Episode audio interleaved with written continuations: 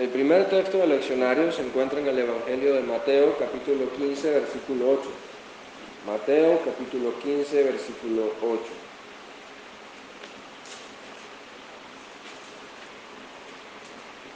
Mateo 15, 8. Y dice de la siguiente manera. Este pueblo con los labios me, honra con los labios, pero su corazón está lejos de mí. El, tercer, el segundo texto del leccionario se encuentra en la carta de los Hebreos, capítulo 12, versículo 15. Hebreos 12, capítulo 14, perdón.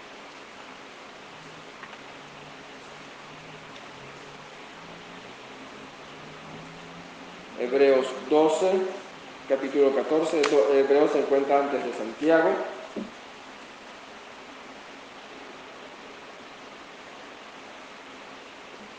Y dice de la siguiente manera, busquen la paz con todos y la santidad, sin la cual nadie verá al Señor.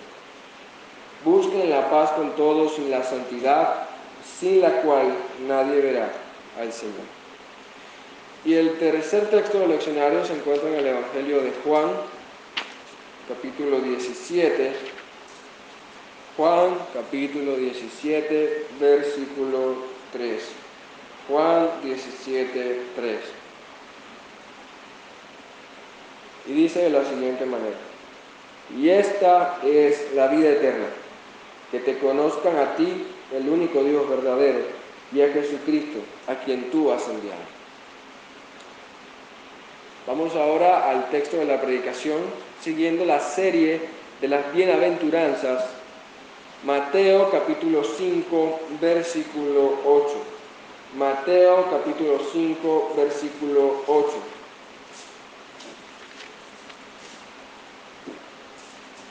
Mateo capítulo 5, versículo 8.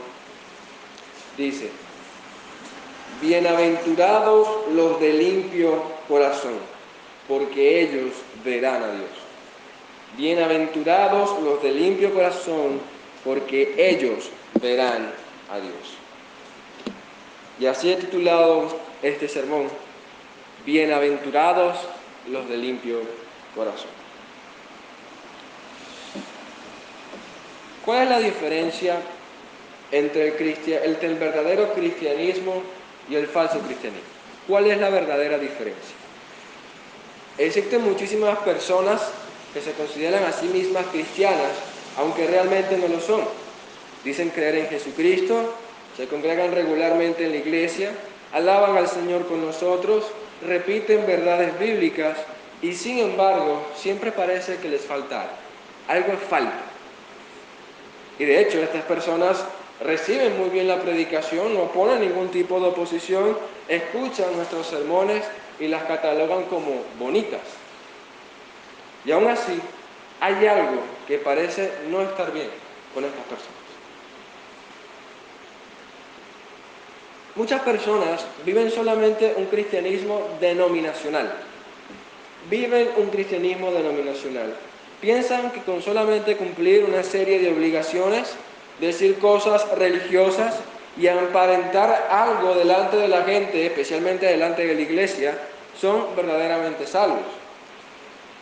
Sin embargo, en su, en su vida no hay ni la más mínima evidencia de que Dios haya producido un cambio, de que el Evangelio los haya transformado.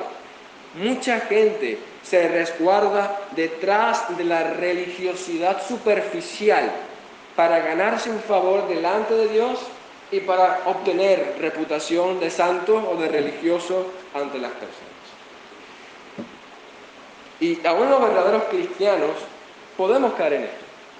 Aún los verdaderos cristianos no estamos exentos de esto, de, de, escondernos y de ampararnos detrás de una religiosidad superficial. Muchos reformados se amparan detrás del telón de que son la iglesia verdadera, de que tienen la verdad de Dios, de que estudian y conocen mucho la escritura, o de que cuando la iglesia, de que la iglesia reformada hizo y logró aquello en algún tiempo pasado.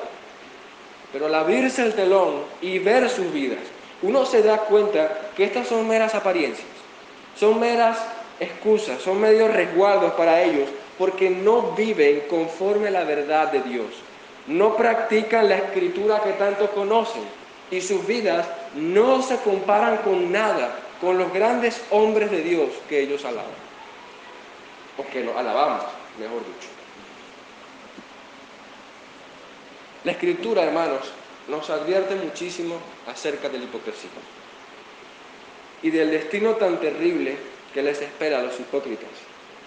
Y este texto, hermanos, considero que es clave para que podamos vivir un cristianismo verdadero, un cristianismo sincero delante de Dios, teniendo un corazón limpio. Y vamos a dividir el sermón de forma natural. Eh, primero vamos a ver qué significa, bienaventurados los, eh, los de limpio corazón y luego vamos a ver la promesa, porque ellos verán a Dios. La pregunta es, ¿qué significa tener un corazón limpio? En primer lugar, tener un corazón limpio es tener un corazón sincero delante de Dios. Somos bienaventurados cuando nuestra obediencia, cuando nuestra adoración a Dios no son superficiales, sino que provienen del corazón. Algo que destaca en este texto es el énfasis del corazón, no de las acciones, no de cosas externas. El énfasis del Señor está en el corazón. Dios no, a Dios no le agrada la santidad fingida, la que no proviene de un corazón sincero. Esta fue la santidad que era característica de los, de los hipócritas, más comúnmente de los fariseos en el tiempo de Jesús. Por eso el Señor Jesús les dice, hipócritas, bien profetizó de vosotros Isaías, como está escrito, este pueblo de labios me honra, mas su corazón está lejos de mí. Marcos 7:6. Y después dice otro texto, hay de ustedes, maestros de la ley y fariseos, hipócritas, limpian el exterior del vaso y del plato, pero por dentro, por dentro, están llenos de robo y desenfreno. Fariseo ciego, limpia primero por dentro del vaso y el plato, y así quedará también limpio por fuera.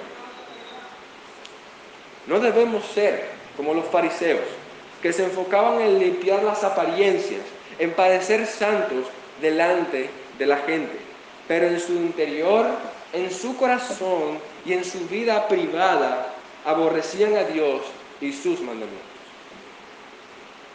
Ellos eran santos en apariencia, pero no realmente, porque no había una consecuencia entre lo que eran en público y entre lo que eran en, privado entre lo que había en el exterior y entre lo que había en el interior. Y Jesús habló muchas veces de esto en los evangelios. En una ocasión Jesús le dijo a los fariseos, dijo a los discípulos acerca de los fariseos, no hagan lo que ellos hacen, porque no practican lo que predican. Y otra, y otra, y otra porción dice, o la, o la, la traduce, porque dicen y no hacen. Ellos dicen algo, pero hacen otra cosa. Ellos mismos no practicaban la santidad ni las leyes que tanto exigían a las otras personas. Y eso, hermanos, es falta de sinceridad. Ellos ofrendaban grandes cantidades de dinero cuando iban al altar. Pero el Señor Jesús le dijo que la viuda iba delante de ellos en el reino de los cielos, porque aunque echó poco, dio todo lo que tenía. Ellos echaban muchísimo dinero para impresionar a las personas. Y de hecho el Señor Jesús dice cuando ellos traían al altar, tocaban trompeta para que todo el mundo viniera y los alabara. Pero ellos daban de lo que les sobraba. Mientras que la viuda daba de todo lo que tenía. A ellos no les interesaba dar gracias a Dios, no les interesaba ofrendar a Dios, ayudar a otros, no les interesaba ser dadivosos, su corazón no era sincero. Por eso la ofrenda de la viuda fue más agradable, aunque en apariencia se veía menor, delante de Dios el corazón era lo que más valía. Y el corazón de los fariseos no estaba con Dios. Ellos hacían sus obras de piedad delante de la gente para que la gente los viera. Uno estudia Mateo 6, el, el Sermón del Monte, y uno se da cuenta de eso. Ellos oraban en medio de las calles donde todo el mundo los viera y oraban eh, a voz populi para que todos los escucharan y la gente dijera, wow, estos hermanos sí oran. Sí son santos, miren cómo oran, miren cómo piden a Dios. Ellos cuando ayunaban ponían caras tristes, casi que se ponían las ropas más feas para que la gente les preguntara, ¿y por qué estás así? Porque estoy ayunando para el Señor. Porque todo en ellos era solamente en apariencia. Por eso el Señor nos enseña a dar las ofrendas en secreto, sin hacer mucho ruido de ello, que nuestra mano derecha no se, no, se entere de lo que hace nuestra mano izquierda. Hablar en secreto, donde nadie nos vea ni nos escuche, sino solamente estemos delante de la presencia de Dios. Por eso nos dice que cuando ayunemos, nos lavemos nuestros rostros, para que nadie sepa los sacrificios que estamos haciendo delante de Dios. Esto así es como el Señor enseña, así es que tú sirves sinceramente, cuando estás pendiente de lo que a Dios le agrada y no de lo que le agradan a los hombres. Porque nosotros somos santos y obedecemos por amor a Dios y no por amor a la gente. Por eso, cuidado con ser alguien diferente en la iglesia y en tu casa. No aparentes vivir en santidad entre tus hermanos, vive en santidad todos los días de la semana. No hables mal del pecado solamente en la iglesia. Niégate a tus propios deseos cuando seas tentado. No solo digas que amas a Dios mientras cantas alabanzas en la iglesia. Vive toda tu vida amando a Dios. No solo digas, eh, no solamente santifiques las acciones externas, cuida también los deseos de tu corazón. No solamente seas un cristiano de profesión, vive como un verdadero cristiano. No solo nos esforcemos, hermanos, en aprender teología y doctrina bíblica, esforcémonos en ponerla en práctica. Las dos cosas deben ir de la mano. La iglesia reformada, hermanos, hermanos, se ha, se ha caracterizado por su celo por la verdad. Pero muchas iglesias reformadas han tergiversado un poco lo que significa esto y piensan que simplemente es, inflar nuestros cerebros. Y no es así. Algo que ha caracterizado a la iglesia reformada es su celo por la verdad, para conocerla y para practicarla. Las dos cosas. Las dos cosas es tener celo por la verdad, para conocerla, para entenderla, pero también para defenderla, para ponerla en práctica, para ser transformados por ella. Tener, hermanos, un corazón limpio es servir a Dios con una conciencia limpia de que somos íntegros en nuestra forma de vivir. Eso es tener un corazón limpio. Primera de Timoteo 1.5 dice, debes hacerlo así para que el amor brote de un corazón limpio, de una buena conciencia y de una fe sincera.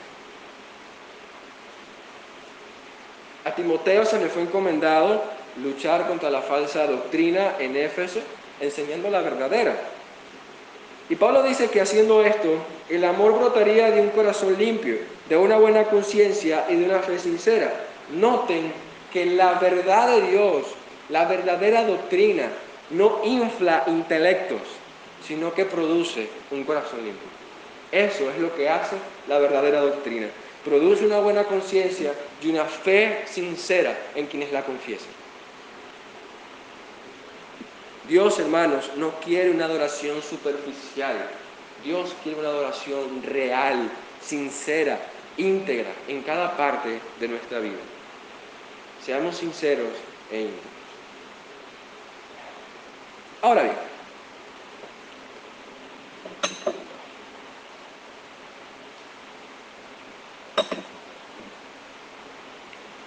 Ahora bien, hay dos formas eh, en la cual nuestro corazón llega a, ser, llega a ser verdaderamente limpio delante de Dios.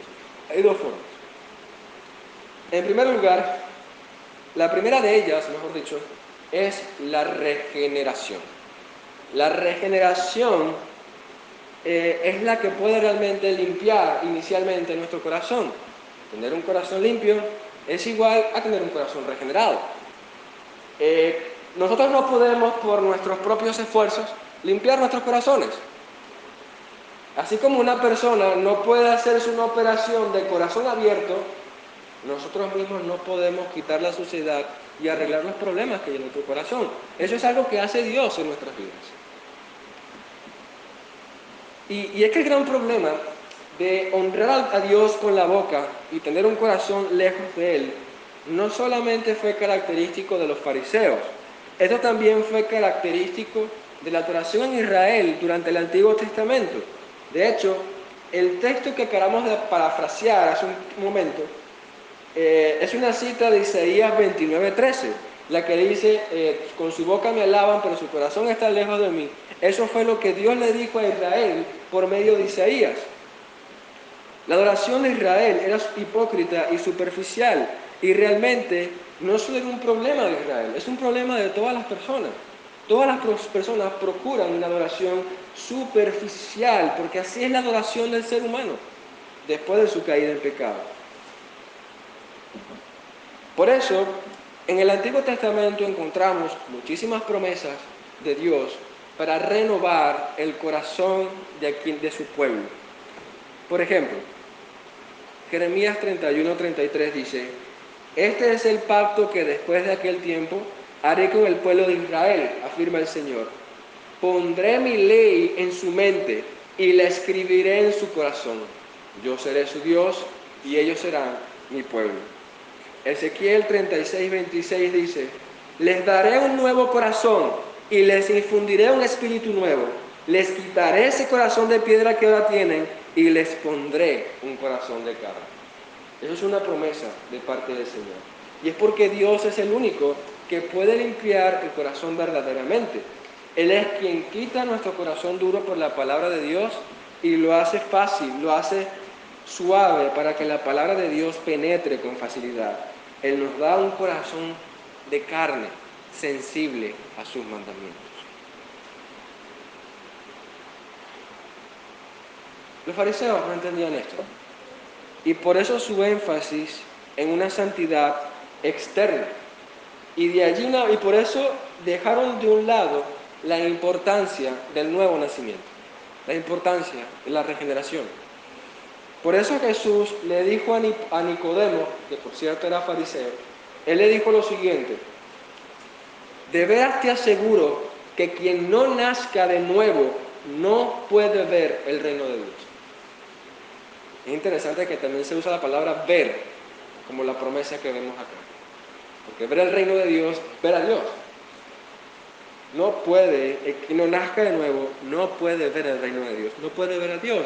Y es que el nuevo nacimiento es fundamental, fundamental para ser salvos.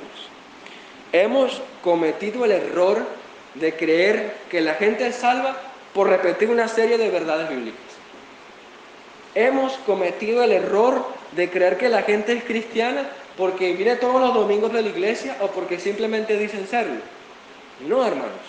Un verdadero cristiano es aquel que ha nacido de nuevo, que ha experimentado la regeneración.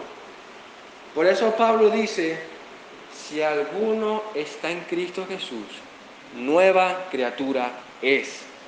Esto es una verdad universal, una verdad absoluta. Si alguno está en Cristo Jesús, nueva criatura es. Segunda de Corintios 5:17. Debemos enfatizar, hermanos, la importancia de la regeneración, del nuevo nacimiento. Es un requisito para ser salvos. Por eso es importante que las personas que lleguen a ser parte de nuestra iglesia hayan nacido de nuevo verdaderamente. Y debo decir que cada uno experimenta la regeneración de una manera distinta. Algunos experimentan la regeneración por medio de un deseo intenso de estudiar las escrituras. Otros son regenerados al sentir el deseo intenso de la iglesia y son transformados mientras escuchan el Evangelio. R.C. Sproul, por ejemplo, se convirtió al sentir una voz que lo llamaba a salir de su cuarto para dirigirse a la capilla del lugar donde estaba. Y él decía, y él relata, que para él, él, escuchaba una voz que le decía que se dirigiera allí y que era imposible de ignorar. Allí fue, se postró ante Dios, conoció por primera vez su santidad, reconoció sus pecados, fue quebrantado por ellos y puso sus ojos en Jesucristo. Y cuando se levantó de allí, no volvió a ser el mismo. Y me parece interesante porque mi conversión fue muy similar a la, que, a la de RSS Pro. Me recuerdo que yo estaba acostado en ese momento, era muy tarde en la noche, quería dormir y me sentía muy turbado, muy turbado por la vida que estaba llevando. Y recuerdo que sentí una voz que no pude ignorar, que decía que saliera del cuarto a la sala, al lugar donde estaba mi hermano orando. Cuando llegué a la sala a donde estaba mi hermano, recuerdo que mi corazón se derrumbó totalmente. Mi corazón se quebrantó y me arrepentí de todos mis pecados delante de un Dios santo. Fui llenado de un intenso gozo al saber que Cristo había perdonado toda mi maldad. Y recuerdo que repetía una y otra vez durante esa noche, ahora quiero vivir para Cristo. Desde allí no fui el mismo. Y no importa cómo usted haya experimentado la regeneración. Lo cierto es que todo, eh, o vaya a experimentarla en el futuro. Lo importante es que esto se experimente. Quizás su regeneración no sea tan sorprendente como con Moisés, que fue llamado en su camino, en el camino a Egipto, por una zarza ardiente que no se apagaba, y allí conoció el poder de Dios. Quizá no sea tan sublime como con Isaías, que mientras que estaba en el templo se llenó de humo y vio una visión del trono de Dios con querubines. Quizá no sea tan dramático como con el apóstol Pablo, que de camino a Damasco salió una luz del cielo, los dejó ciegos, los tumbó al suelo. Y en ese momento Jesús le dijo, Saulo, Saulo, ¿por qué me persigue? Y a partir de allí Pablo no fue el mismo. Quizás sea algo tan sencillo como fue con los discípulos de Jesús que eran pescadores, Jesús fue, los llamó y ellos fueron y decidieron seguirlo. Sin embargo, eh, en, en todos estos casos lo importante es que los signos de una verdadera regeneración estén presentes en nosotros. Eso es lo importante. Quebrantamiento por el pecado, arrepentimiento de la vida que llevábamos, conocimiento de la santidad de Dios, confianza plena en la obra de Jesucristo y un cambio radical de nuestra vida. Y estoy seguro, hermanos, estoy seguro que todos los creyentes podemos dar testimonio que esto lo experimentamos de alguna manera en nuestras vidas. Todos de alguna manera experimentamos esto. Y si usted no ha experimentado estas cosas, posiblemente usted no haya nacido de nuevo. Si su vida no testifica este arrepentimiento de los pecados, o algún cambio importante en su relación con Dios, su corazón aún sigue sucio, muerto y endurecido. Y a pesar de que venga todos los domingos a la iglesia, a pesar de que repita todas las verdades bíblicas, a pesar de que lea la Biblia y diga cosas bonitas de Dios y de Jesucristo, no, eh, no puede ser salvo mientras seas así. Porque sería como un fariseo. Ellos eran sepulcros blanqueados. ¿Por qué sepulcros blanqueados? Porque el sepulcro estaba pintado de blanco, bien bonito, con flores, bien adornado. Uno lo veía por fuera bien bonito, pero por dentro estaba lleno de huesos muertos. Por dentro está muerto. Eso es una persona que cumple con santidades externas, pero no tiene un corazón regenerado.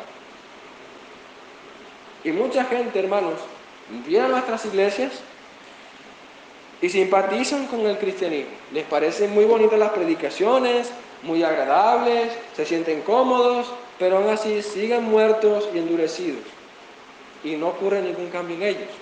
Y nosotros debemos enfatizar, debemos enfatizar la importancia de que ellos sean transformados por el Evangelio. Que de nada sirve que cumplan con esas reglas externas, porque así Dios no los va a aceptar. Se les va a pronunciar aquellas palabras que el Señor les dijo a los hipócritas.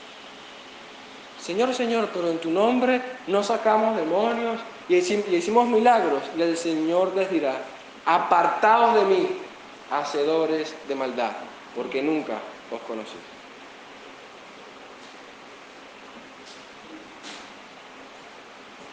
Pero nosotros, hermanos, nosotros, hermanos, estamos limpios por la palabra de Dios. Y ese es el gran gozo que tenemos. Por la palabra de Dios, por el Espíritu de Dios, estamos limpios. Esto fue lo que el Señor Jesús le dijo a, sus discípulos. Ustedes ya están limpios por las palabras que les he comunicado.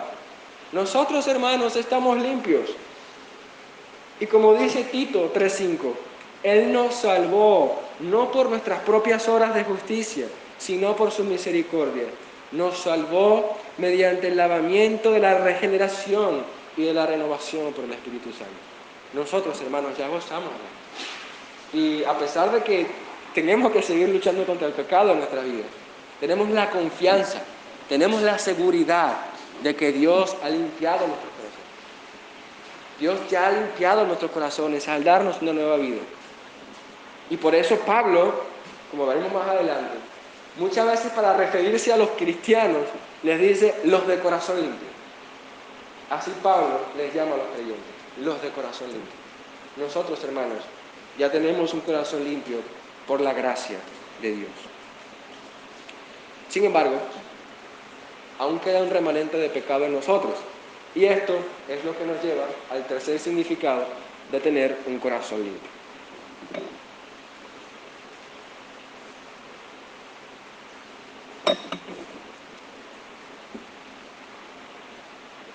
Tener un corazón limpio es tener un corazón santo.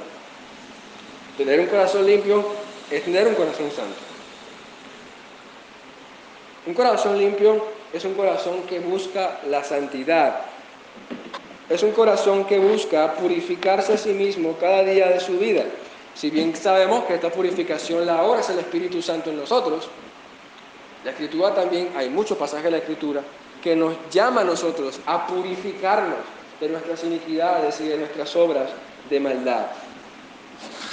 Los de limpio corazón se apartan del pecado y procuran obedecer a Dios. Huye de las, malas pasiones de la juventud y esmérate en seguir la justicia, la fe, el amor y la paz, junto con los que invocan al Señor con un corazón puro, un corazón limpio. Este es el texto que les decía. Fíjense cómo él dice, los que invocan al Señor con un corazón limpio. Eso somos nosotros. Y si eso somos nosotros, el mandamiento es, huyan de las malas pasiones y enmérense en buscar esto. La forma de, de distinguir la hipocresía de la santidad es precisamente ver cómo una persona se relaciona con el pecado y se relaciona con Dios. Allí donde se puede ver si la persona es sincera o la persona realmente es, un mentiroso. Un hipócrita, un hipócrita dice que odia el pecado y que ama a Dios, pero en su vida privada no le interesa. Se da sus malos deseos, peca contra Dios, no le presta atención a los mandamientos de Dios. Pero nosotros, hermanos, no debemos ser así. Nosotros no debemos ser así no solamente debemos aborrecer el pecado mientras que estamos en, congregados, aborrezcamos el pecado en cada área de nuestras vidas, en el trabajo, en el matrimonio, cuando estemos en la calle, cuando estemos navegando por una página web, cuando salimos a hacer la cola de la gasolina, cuando vemos una serie de televisión, cuando nos relacionamos con otras personas, en todos momentos, hermanos, odia el pecado, odia el pecado. Y a mí me pasó algo eh, interesante eh, entre las últimas semanas. Hay una banda que estábamos escuchando eh, muy interesante. la banda cantaba muy, el cantante cantaba muy bien. musicalmente era espectacular todo. Y nosotros cantábamos las canciones y todo muy fino. Y cuando comenzamos a ver las letras de lo que esas canciones decían, uno sabe que uno cuando escucha canciones que no son de, que son pues uno no puede esperar las mismas maravillas y pues uno lo sabe, ¿no? Pero me recuerdo que este tipo de canciones tenían cosas completamente contrarias a Dios. Y las personas, y las personas en sus videos y en sus videos musicales promovían abiertamente el homosexualismo. y mi esposa y yo tomamos la decisión, es que nosotros tenemos que ser consecuentes con la santidad. Ellos pueden tener una parte musical muy bonita, pero es que todo lo demás no es rescatable, ni sus videos ni sus letras. No podemos seguir escuchando eso, tenemos que ser consecuentes con el decir que amamos a Dios y aborrecemos al pecado, aún en cosas tan insignificantes como estas. Vivir en eh, tener un corazón limpio, hermanos, es vivir en santidad cada, en cada momento de tu vida. Hebreos 12, 14 dice, seguid la paz con todos y la santidad, sin la cual nadie verá al Señor. Y, y si ustedes se dan cuenta, este texto de Hebreos parece una cita exacta de la bienaventuranza, porque dice, nuestra bienaventuranza dice, bienaventurados los de corazón limpio porque ellos verán a Dios. Y Hebreos dice, seguir la santidad sin la cual nadie verá al Señor. Entonces, las dos son paralelas, porque quieren decir básicamente lo mismo. Tener un corazón limpio es buscar la santidad cada día de nuestra vida. Tómate los mandamientos de Dios en serio, no seas mezquino con ellos, guárdate del pecado y de las tentaciones. Sé celoso con tu propia santidad, hermano. Dedícate a crecer en santidad, a mantenerte puro ante las tentaciones del pecado. No dejes ningún espacio en tu vida, por muy pequeño que sea, para desobedecer los mandamientos de Dios. Guarda fielmente su palabra en cada aspecto de su vida. No seas del tipo de cristiano, del que la gente dice, este predica algo y vive de otra manera. Ni del que la gente dice, este se dice que es cristiano y mire de la manera que vive. Sé más bien del tipo de cristiano que la gente acusa de santurrón, de aburrido, de religioso, por querer mantenerte puro. Pues es mejor ser conocido como un santurrón y un religioso por mantenernos santos que ser conocido por un hipócrita, por no ser consecuente por lo que, con lo que predicamos. Es mejor ser conocido por un religioso por amar a Dios que, agradar, que, que ser conocido como una persona que agrada a todo el mundo y que vive en pecado por querer agradar a la gente en lo que hace. Es preferible perder amistades, trabajos, familiares y oportunidades por querer ser santos ante Dios que estar bien con todo el mundo para adaptarnos con el pecado. Seamos santos, hermanos, en toda nuestra manera de vivir, en cada aspecto de nuestra vida. Bien, acabamos de ver qué significa tener un corazón limpio acabamos de ver la bienaventuranza. Ahora vemos por qué este tipo de personas son bienaventurados. Y el texto dice, porque ellos verán a Dios.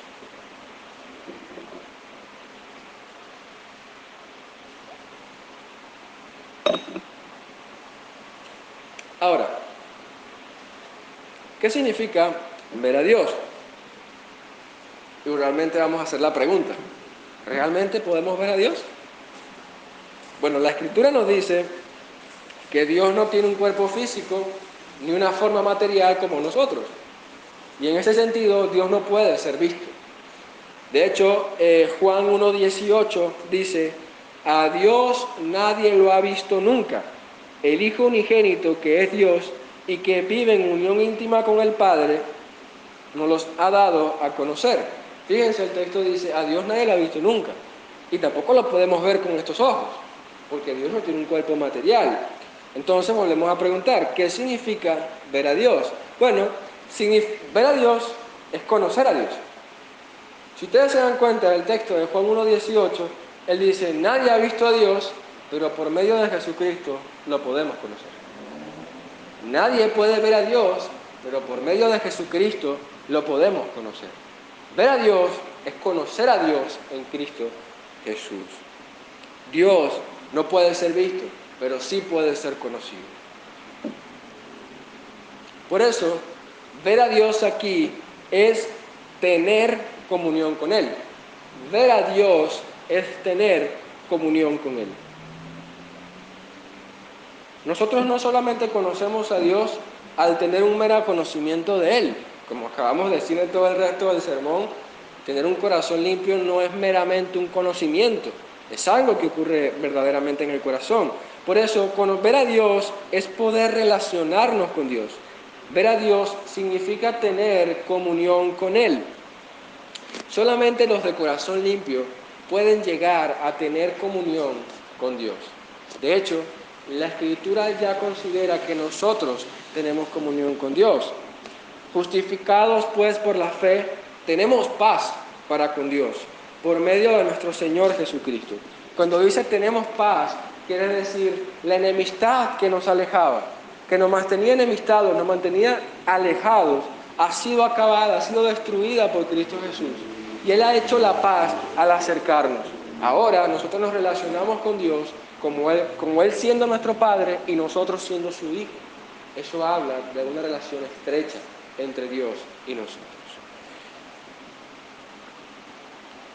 Por eso primera de Juan, eh, capítulo 1, dice lo siguiente, lo que hemos visto y oído, eso es, eso os anunciamos, para que también vosotros tengáis comunión con nosotros. Y nuestra comunión verdadera, verdaderamente es con el Padre y con su Hijo Jesucristo. Este es el mensaje que hemos oído de Él y os anunciamos. Dios es luz y no hay ninguna tinieblas en Él. Si decimos que tenemos comunión con Él y andamos en tinieblas, mentimos y no practicamos la verdad. Pero si andamos en luz, como Él está en luz, tenemos comunión unos con otros y la sangre de, Jesucristo su Hijo nos limpia de todo pecado. Primera de Juan, capítulo 1, versículo 3 y del 5 al 7. Esto quiere decir que por medio de Cristo nosotros llegamos a tener comunión con Dios. Llegamos a andar en luz como Él es luz. Ya lo que quiere decir, andamos en luz como Él es luz. Vivimos en armonía con Él. Pero los que andan en tinieblas, es decir, los que andan en pecado, apartados de Dios y muertos en sus delitos y pecados, están en tinieblas. Y Dios no tiene comunión con las tinieblas porque Dios es luz. Y, debo decir, hermanos, que tener comunión con Dios es la bendición más importante de toda la salvación. Hay mucha gente que llega a pensar que la bendición más importante de la salvación es que ya no vamos a sufrir en el infierno es que ya nos va a ir muy bien en esta vida, es que va a llegar un momento en que nunca vamos a sufrir y vamos a ser felices para siempre. Y debo decir que esas son bendiciones de la salvación y son muy buenas, pero la bendición más importante es que hemos sido reconciliados con Dios. Eso es lo más importante. Y de hecho, todas estas cosas hermosas están para demostrarnos, eh, para adornar la importancia, la belleza y la grandeza de volver a estar en comunión con Dios. Es como cuando antiguamente cuando uno va en los castillos, todas las estructuras, eh, todos los adornos, toda la grandeza de un castillo está para demostrarnos la honra que tienen las personas que viven allí, la honra que tiene la realeza. Y lo mismo podríamos decir, por ejemplo, de, el, de de todas las consecuencias del pecado, todo el dolor, todo el sufrimiento, toda la maldad y todo el castigo que le espera a los pecadores en el infierno, están para demostrarnos, sirven como una gran ilustración de lo malo que es estar separado de Dios.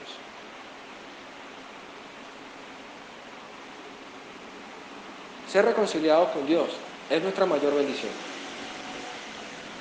Por eso, la vida eterna realmente no es vivir para siempre. La vida eterna es vivir para siempre con Dios. Esa es la vida eterna. Eso es lo que dice Juan 17.3. Y esta es la vida eterna, que te conozcan a ti, el único Dios verdadero, y a tu Hijo Jesucristo, a quien has enviado. Esa es nuestra mayor bendición. Esta es la promesa más importante de la Escritura, que los de limpio corazón viviremos en comunión con Dios. Ahora, eh, Los creyentes, hermanos, ya disfrutamos de esta promesa en esta vida. Ya nosotros andamos con Dios en esta vida. Desde que nuestro corazón ha sido regenerado, nosotros andamos con Dios. Eso es lo que dijo Juan. Los creyentes tenemos comunión con Dios y con su Hijo Jesucristo. Y hay un texto que me impresionó mucho que lo dice más claramente. Y es lo que dice 2 de Corintios 3:18. Dice, por tanto, nosotros todos, mirando a cara descubierta como en un espejo la gloria del Señor, somos transformados de gloria en gloria, la misma imagen, en la misma imagen como por el Espíritu del Señor. Fíjense que dice que nosotros miramos a cara descubierta la gloria del Señor. Romanos 3 dice que en nuestros pecados nosotros estábamos destituidos de la gloria de Dios, pero ahora en Cristo Jesús miramos a cara descubierta la gloria de Dios. Y en el pasaje, él contrasta esto con la gloria de Dios en el Antiguo Testamento. Y él decía que la gloria de Dios era como cuando Moisés bajó del monte, que tuvo que taparse con un velo. Ellos veían la gloria de Dios con un velo, pero ahora nosotros vemos a Dios con la cara descubierta. Lo vemos más claramente gracias a Jesucristo, porque Él es quien lo ha dado a conocer. Vemos, conocemos la gloria de Dios. Y, lo que me parece interesante es que dice que al ver la gloria de Dios es cuando vemos la gloria de Dios, que somos transformados de gloria en gloria a la misma imagen. ¿Sí se dan cuenta lo que significa ver a Dios, ver la gloria de Dios, conocer a Dios? Y esto, hermanos, es lo más importante de la santidad. Miren, la santidad no es importante porque nos hace moralmente mejor que otros. Eso es moralismo. La santidad es importante porque estamos en comunión con un Dios santo eso es lo más importante de la santidad. Valoramos la santidad en nuestras vidas porque amamos al Dios santo que nos salvó. Amamos al Dios santo con el cual nos hemos sido reconciliados. La santidad, hermanos, es, simple, es más que obedecer. La santidad es andar con Dios todos los días de nuestra vida. En la, frase, los antiguos usaban mucho la frase Corán Deo. Lo voy a repetirlo. Corán Deo. Corán Deo significa delante de la presencia del Señor. Ellos decían, nosotros vivimos Corán Deo. Es vivimos todos los días de nuestra vida delante de la presencia del Señor. hermanos, nosotros, hermanos, debemos vivir así. No importa el lugar, la situación, la circunstancia, la situación, la prueba en la cual nos encontremos. Vivamos corandeo. Vivamos, hermanos, corandeo. Así es que debemos vivir, delante de la presencia del Señor. Tú y yo, hermanos, tenemos comunión con un Dios santo. Qué maravilloso es Qué maravilloso, hermanos, es saber que estamos delante de la presencia del Señor todos los días de nuestra vida. Ahora, eh, el conocimiento que nosotros ahora tenemos de Dios es limitado, porque por nuestro pecado, principalmente y por otras cosas, pero principalmente por nuestro pecado, eh, a pesar de que vemos a Dios con cara descubierta, aún eh, lo vemos a través de un espejo, no lo vemos directamente. No hemos conocido directamente a Dios. Sin embargo, la escritura promete que llegará un momento en que Dios manifestará su gloria a todos los seres humanos. Y todos llegarán a conocerle su gloria. Los que no se han arrepentido, esa manifestación de la gloria será una razón para correr, para esconderse, porque ha llegado su juicio. Pero para nosotros, hermanos, es la bienaventuranza eterna porque conoceremos plenamente a Dios. Seremos librados del pecado y viviremos en feliz comunión con Dios. Y por eso Dios prometió esto en el Antiguo Testamento. Este es el pacto que después de aquel tiempo haré con el pueblo de Israel, afirma el Señor. Pondré mi ley en su mente y la escribiré en su corazón. Yo seré su Dios y ellos serán mi pueblo. Ya no tendrá nadie que enseñará a mi pueblo, a su prójimo, ni nadie le dirá a su prójimo, conoce al Señor, porque todos me conocerán, desde el más pequeño hasta el más grande, me conocerán, afirma el Señor. Yo los perdonaré de su iniquidad y nunca más me acordaré de sus pecados. Juan dice, amados, ahora somos hijos de Dios y aún no se ha manifestado lo que hemos de ser, pero sabemos que cuando Él se manifieste, seremos semejantes a Él, porque le veremos tal y como Él es. Le veremos tal y como es. Cristo se manifestará en gloria y conoceremos al Señor que nos amó, que nos salvó y que nos redimió por nuestros pecados, de nuestros pecados. Lo conoceremos cara a cara y esa será la mayor bendición y esa bendición será tan grande que el mundo entero va a ser renovado. El mundo entero, todo el mundo entero va a ser transformado por la manifestación de la gloria de Dios, por el conocimiento de Dios. Apocalipsis 21, 3 al 4 dice, después de decir del cielo nuevo y la tierra nueva, dice, he aquí el tabernáculo de Dios con los hombres, y Él morará con ellos, y ellos serán su pueblo, y Dios mismo estará con ellos como su Dios.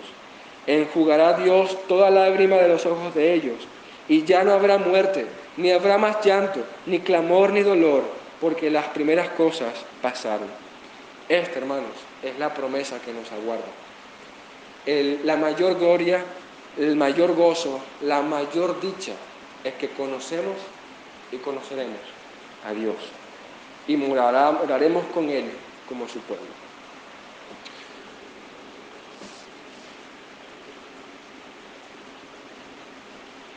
¿Cuál es la diferencia entonces entre el verdadero cristianismo y el cristianismo falso? Que los verdaderos cristianos conocen a Dios. Y conocen a Dios porque sirven a Dios con un corazón sincero, con un corazón regenerado y con un corazón santo. Por eso es que nosotros llegamos a conocer a Dios. Eso, hermano, eso es lo que diferencia la religiosidad falsa y la religión verdadera. Y debo decirlo, este tipo de corazón no lo podemos conseguir por nuestras propias fuerzas, porque es Dios quien nos da este corazón. Este es un corazón que se obtiene por gracia. Él es quien ha prometido darnos un corazón nuevo, un corazón limpio. Y Jesucristo es quien nos otorga esta promesa. Cristo es quien nos da esta promesa. Él murió, resucitó y ascendió al cielo para darnos a su Espíritu Santo. Y el Espíritu de Cristo regenera y santifica nuestro corazón. Así que acerquémonos a Dios con un corazón sincero, confiando en que Cristo nos ha limpiado de nuestros pecados. Y este mensaje, mi querido oyente, va dirigido para ti. Si tú no has experimentado la regeneración, tu corazón sigue endurecido, tu corazón sigue muerto. No importa cuántas normas externas cumplas, no importa cuántas sermones escuches ni cuántos digas que los sermones que predicamos son bonitos. Si no naces de nuevo, te perderás en el infierno. Ven a Cristo en arrepentimiento para que Él te limpie de todos tus pecados. Amen.